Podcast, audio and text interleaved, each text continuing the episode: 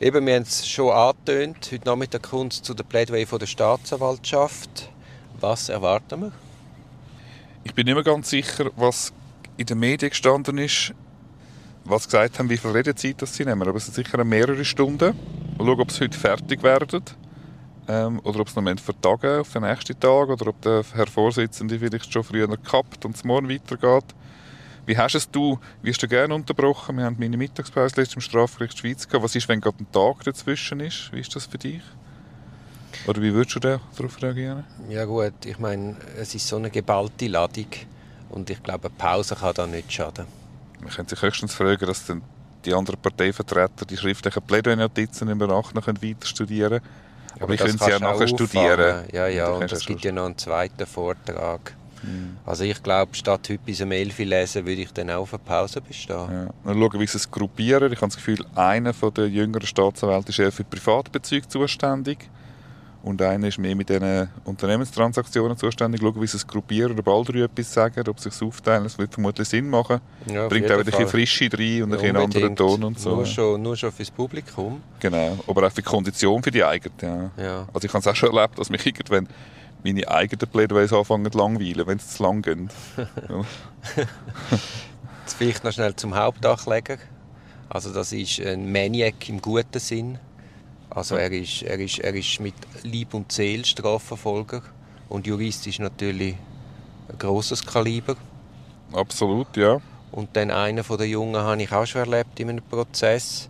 Und bei ihm merkst du, er kennt die Seiten von der Verteidigung, von der Anwaltschaft. Und er ist einer, der sich wirklich taktisch auch eindenken kann in die Verteidigung. Also er, er kann denken wie ein Verteidiger und durch das kann er viel auffangen. Und ich finde, man hat es bis jetzt im Prozess auch schon gemerkt, in seinen Ergänzungsfragen, wenn er wieder aufgesprungen ist, wenn er wieder etwas gehabt hat. Auch seine Worte, weißt so, ich denke so an die Worte, wie er, dort, wo er das zu der Konfrontationsverteidigung gesagt hat.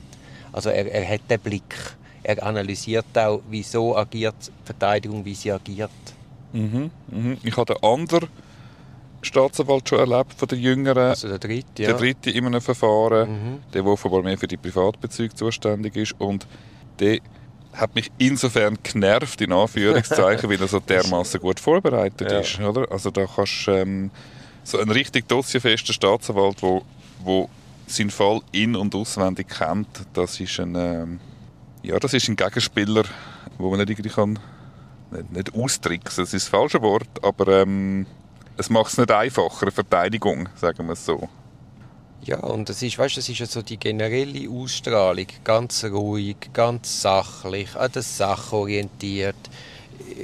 Ich glaube, die sind überzeugt von dem, was da zur Anklage bringt.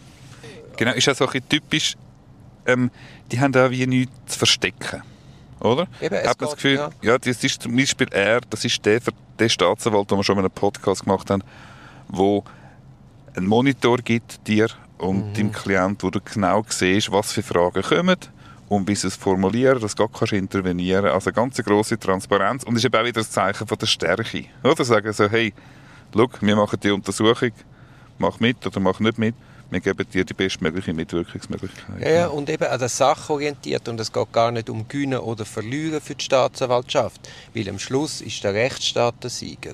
Und das haben sie verinnerlicht oder den Eindruck gemacht. Und von dem her sind sie eben auch an der Substanz orientiert und nicht an einer Stimmungsmache. Ja. Und größtmögliche Transparenz verhindert eben auch Angriffsfläche.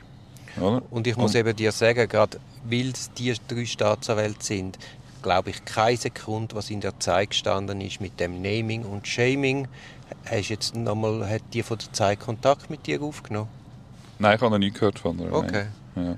gut. Ähm, ja, natürlich haben gestern auch eine andere Sichtweise, wenn wir fairerweise sagen, gehört eben von denen offenbar nicht vollständigen Akten etc. Da sehen wir nicht genau dahinter. Ja, es gibt ja, sicher klar. eine andere Sicht auf die Dinge von Seiten der Verteidigung. Ja, ist gut, dass du das sagst. Ist gut, dass das genau. sagst.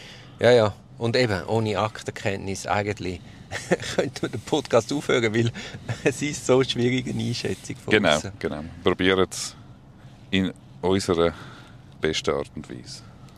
Ja, ich habe dann auch für morgen, wo, ich ja nicht, oder wo wir nicht mehr zugelassen sind, noch überlegt, ob man allenfalls als Vertrauensperson für jemanden rein könnte.